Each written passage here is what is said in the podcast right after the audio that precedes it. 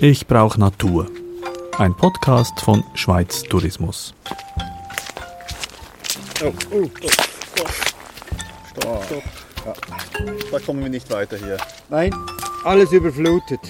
Mit Thies Wachter und Beat Fischer. Da kommt uns wirklich der See entgegen. Ja. Aber es erinnert mich an einen Mangrovenwald in der Karibik. Mangrovenwald in der Karibik?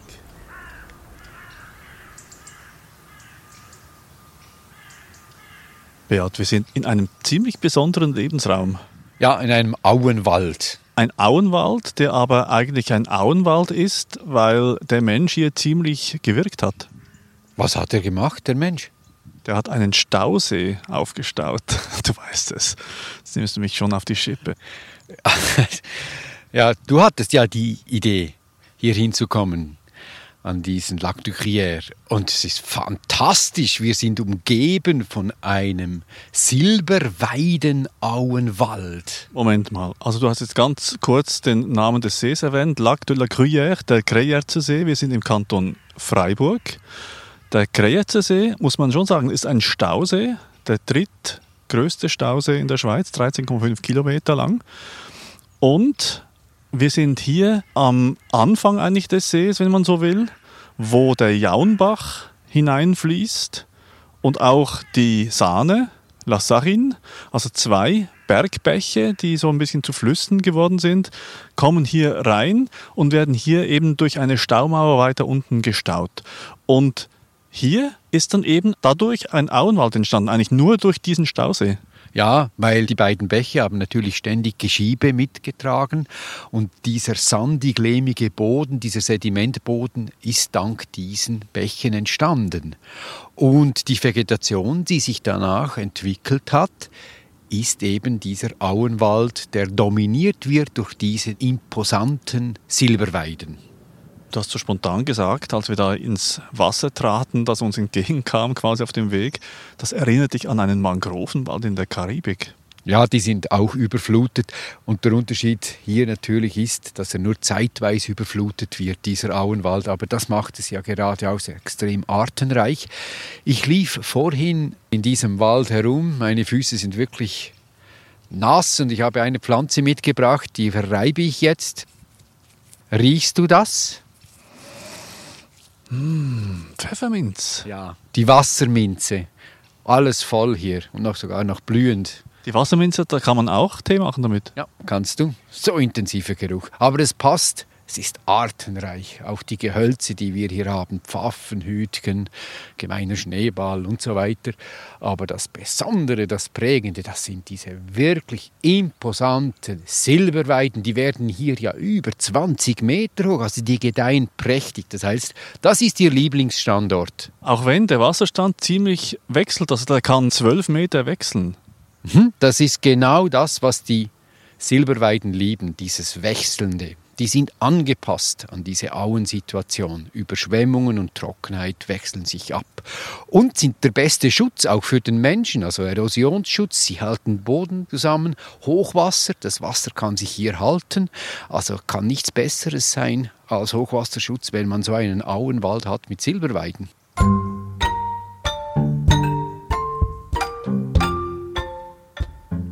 Du stehst in einer Silberweide, du verhedderst dich fast in einer Silberweide im Moment, du kannst da ruhig ein bisschen rauskommen. Was gibt es da Wichtiges zu sagen?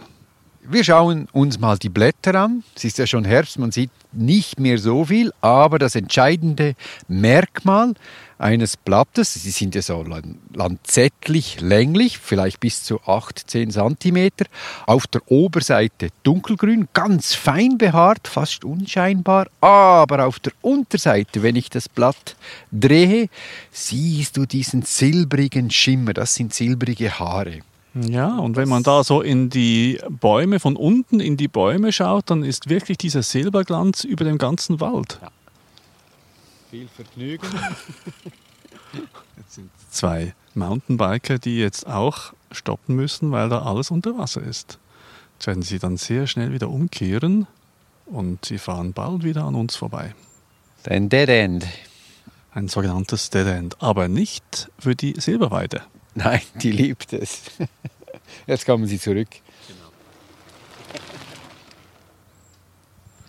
Schon sind sie wieder weg. Also das ist natürlich auch etwas, was die ganze Natur hier schon ziemlich bewahrt, weil es gibt einfach kein Weiterkommen hier in diesem Auenwald. Die Menschen kommen da hier nicht wirklich rein. Ja, man läuft auch nicht gern in diesem Wald rum, weil wie ich, ich habe schon nasse Füße, also man muss gut ausgerüstet sein oder das Leben dieses Nasse. Nein, es ist wirklich ungestört. Nebst der Pflanzenwelt auch die Tierwelt, die hat hier ein kleines Paradies. Es ist ja auch ein Wald, der ist im Inventar der nationalen Auenwälder und ist geschützt und wohl einer der größten mit 90 Hektaren Fläche. Also ist der größte Silberweiden-Auenwald der Schweiz, habe ich gelesen. Sogar. Sehr gut ist. Also, also recht ungestört. Was man zwischendurch hört, sind halt äh, so ein bisschen Lärmemissionen. Also es hat zwei, drei Industriewerke in der Nähe. Da hört man zwischendurch mal etwas. Und auch von oben, es hat einen kleinen Flugplatz von Greyetz hier. Da starten und landen Kleinflugzeuge und ziehen Segelflieger rauf und so. Zwischendurch mal ein Helikopter. Also da gibt es auch mal Geräusche von oben. Also zurück zu dieser silbernen Weide. Ich möchte dir noch ein Detail zeigen. Siehst du das hier? Es sieht ein bisschen klein aus. Braun hängt drunter. Das sind die Reste des Fruchtstandes. Ist das dann so haarig, weich? Ja, genau. Ganz lange weiße Haare. Weil die Silberweide ist ja im Frühling, blüht sie. Das sind dann die Weidenkätzchen. Die sind natürlich beliebt bei den Bienen. Nach der Bestäubung haben wir dann die Früchte. Hier haben wir ein weibliches Exemplar, weil es gibt männliche und weibliche. Und dann haben wir diese schönen Haare, weiß, lang. Sie erinnern mich stets an Baumwolle und der Wind trägt die dann weg und die Samen fliegen dann bis zu zehn Kilometer weit und so kann sie sich ausbreiten. Das kann ich wirklich bestätigen. Ich kam dann nämlich mit der Familie hier im Sommer vorbei auf einer Velotour wir haben dann Halt gemacht und übernachtet in Lelavo. Das ist so die schöne Badehalbinsel, die es da auch gibt. Wirklich auch sehr zu empfehlen übrigens. Aber das Wasser war so ein bisschen überdeckt mit so weißlichen Haaren. Also das waren alles Silberweidenfrüchte. Ja, genau. Sehr gut beobachtet und du warst ja im Juli unterwegs. Und das ist genau die Fruchtzeit der Silberweide. Übrigens, man kann auch wandern hier, nicht nur Velo fahren, man kann um den ganzen See herum wandern. Also es ist ein, also ich sage es mal für mich, erstaunlich idyllischer Stausee. Mhm. Ja, kann ich bestätigen. Interessant ist auch noch, der wurde 1948 geflutet. Also dieser Auenwald konnte sich eigentlich erst seit 1948 entwickeln und ist jetzt so groß, also flächenmäßig, auch höhenmäßig, das sieht man dem gar nicht an, dass er so dermaßen jung ist. Wenn du schaust, siehst du, der Stammdurchmesser ist gar nicht so groß bei den jeweiligen Individuen. Sie sind zwar mächtig von der Höhe her, über 20 Meter, aber in der Breite, da fehlt noch was. Also, das gefällt mir, wenn du das sagst. Sie sind höchstens 70 Jahre alt und gedeihen prächtig.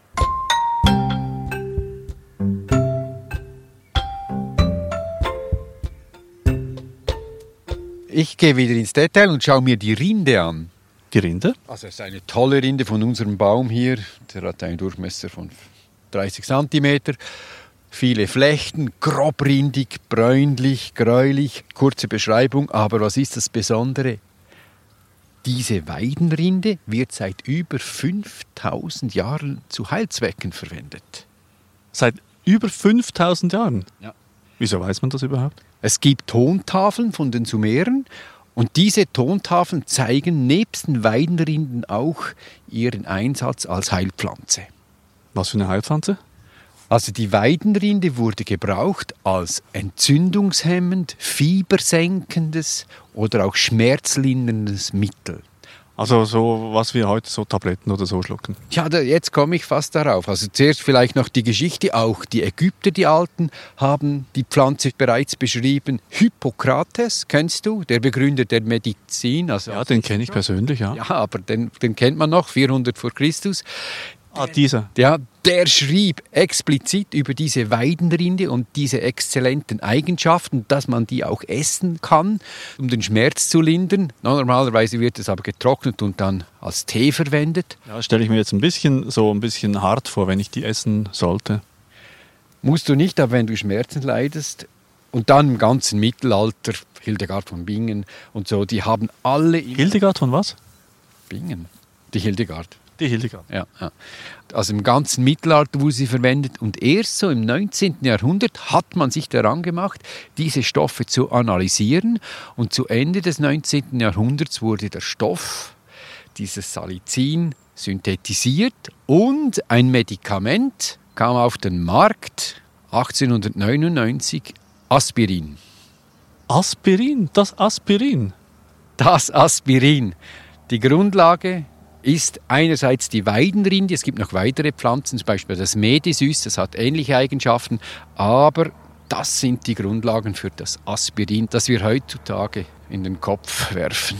Das ist erstaunlich. Und über dem Kopf fliegt jetzt eben so ein Kleinflugzeug weg. Kleiner Exkurs noch, also ich komme dann zurück. Es ist einfach, weil ich habe es jetzt im Kopf. Diese Vögel, die da jetzt wegfliegen, die erinnern mich daran, dass dieser See und vor allem auch dieser Auenwald ein Anziehungspunkt für andere Vögel, für wirkliche Vögel sind. Also für, für Wandervögel muss man eigentlich sagen, so wie wir, so quasi. Da kommen immer wieder sehr spezielle Vogelarten auch vorbei, Alpenstrandläufer, Bekassine, der Kranich sogar und so. Also das ist wirklich ein Vogelanziehungspunkt hier. Aber zurück zum Kopfweh. Ja, das ist eigentlich die Grundlage dieses Medikamentes. Des Aspirins. Wie heißt denn diese Pflanze auf Lateinisch? Salix alba. Salix? Salicinsäure? Genau. Also der Inhaltsstoff ist Salicin, aber erst im Körper wird er zu Salicinsäure umgewandelt und dann kommt die Wirkung hervor.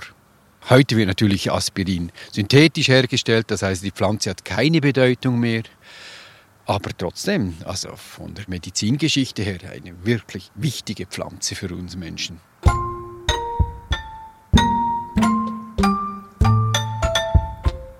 Also das ist ein Auenwald, in dem man eigentlich keine Kopfschmerzen haben sollte. Aber du willst ja nicht an der Rinde rumknabbern. Nein, das möchte ich nicht. Aber ich finde es immer wieder erstaunlich, dass die Menschen überhaupt auf das kommen.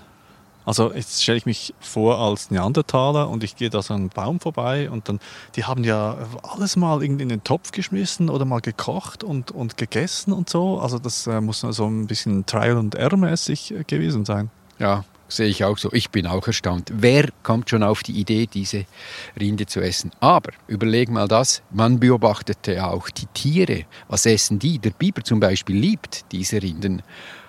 Und man hat sicher auch die Tiere imitiert und dann gemerkt, ah, das hat ja noch eine Nebenwirkung. Obwohl von der Pflanze her dieses Salicin eigentlich als Giftstoff produziert wird, damit man eben nicht gefressen wird, das nicht beschädigt.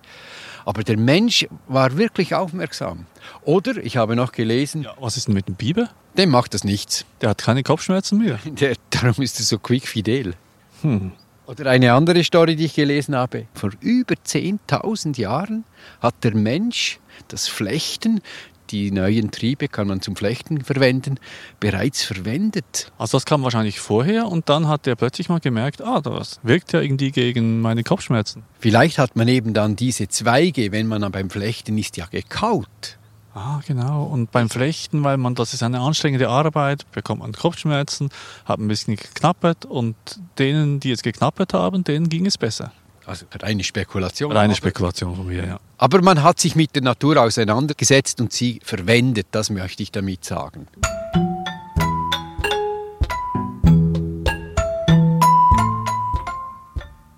Wenn man so ein bisschen aus Distanz diese Bäume anschaut, ist es einfach so auch äh, ein, ein sehr schöner Anblick, weil er so anmutig glänzt und mit dem blauen Himmel im Hintergrund ist wirklich etwas Besonderes, finde ich. Ja, auf der Gegenseite hat es einen wunderschönen stattlichen Baum, vielleicht 20 Meter hoch. Da siehst du eigentlich, wie die Weide wächst. Es ist eine schnellwüchsige Art, wird hier eben 20 Meter, kann aber 30 Meter hoch werden. Die Äste sind zum Teil dörr, sie fallen dann runter. Das heißt, sie lebt nicht so lange, die Weide, vielleicht knapp 200 Jahre. Und dieses Exemplar ist voll mit Laubholzmisteln.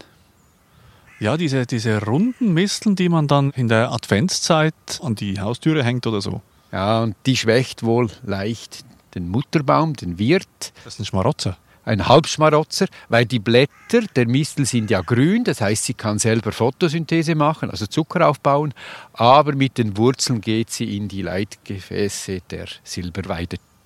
Was sagt uns denn das, dass wir jetzt hier in einem geschützten Auenwald sind und gleichzeitig ist das ein Werk des Menschen durch einen Stausee hervorgebracht? Stauseen sind ja häufig auch extrem umstrittene Projekte. Also wenn wir die Schweiz anschauen, ist fast jeder Quadratmeter vom Menschen geprägt.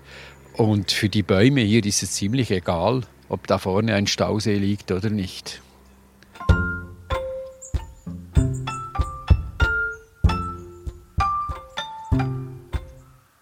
Die Strategie der Silberweide ist eigentlich sehr erfolgreich. Sie kommt von Nordafrika über ganz Europa, Zentralasien bis nach China vor.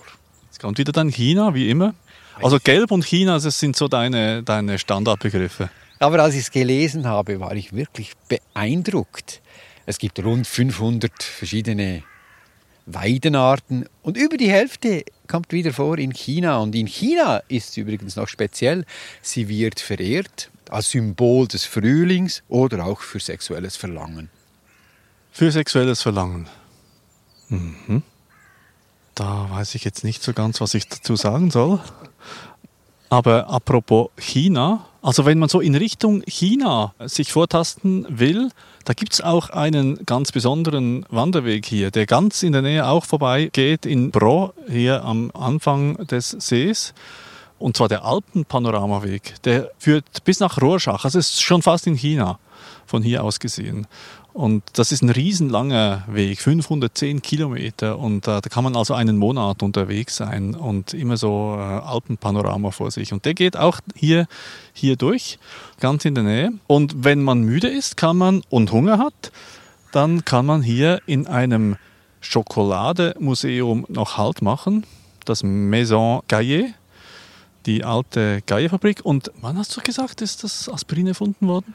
1897 wurde der Stoff synthetisiert und zwei Jahre später wurde das Aspirin hergestellt. Und in der Zwischenzeit wurde die Schokoladenfabrik Geier hier gegründet, 1898. Ja, das ist ein Zufall. Das sind wieder Zufälle. Wir, wir stoßen da auf wirklich viele Zufälle. Und es sind wirklich Zufälle, die wir erst jetzt realisieren, wenn wir das jeweils erzählen, diese Geschichten. Wohin gehen wir? Also wir gehen nicht nach Rorschach das nächste Mal. Äh, wir gehen eigentlich in diese Richtung. Wir gehen ins Tockenburg. Stimmt, wir gehen eigentlich, ja, stimmt, wir gehen eigentlich wirklich in diese Richtung, Ostschweiz, ja, mhm. Tockenburg. Und wir schauen uns eine wirklich zeitlose Pflanze an. Die blüht jetzt im Herbst, aber die Blätter und die Früchte erscheinen dann erst im nächsten Jahr im Frühling. Eine Produktion der Audiobande für Schweiz Tourismus.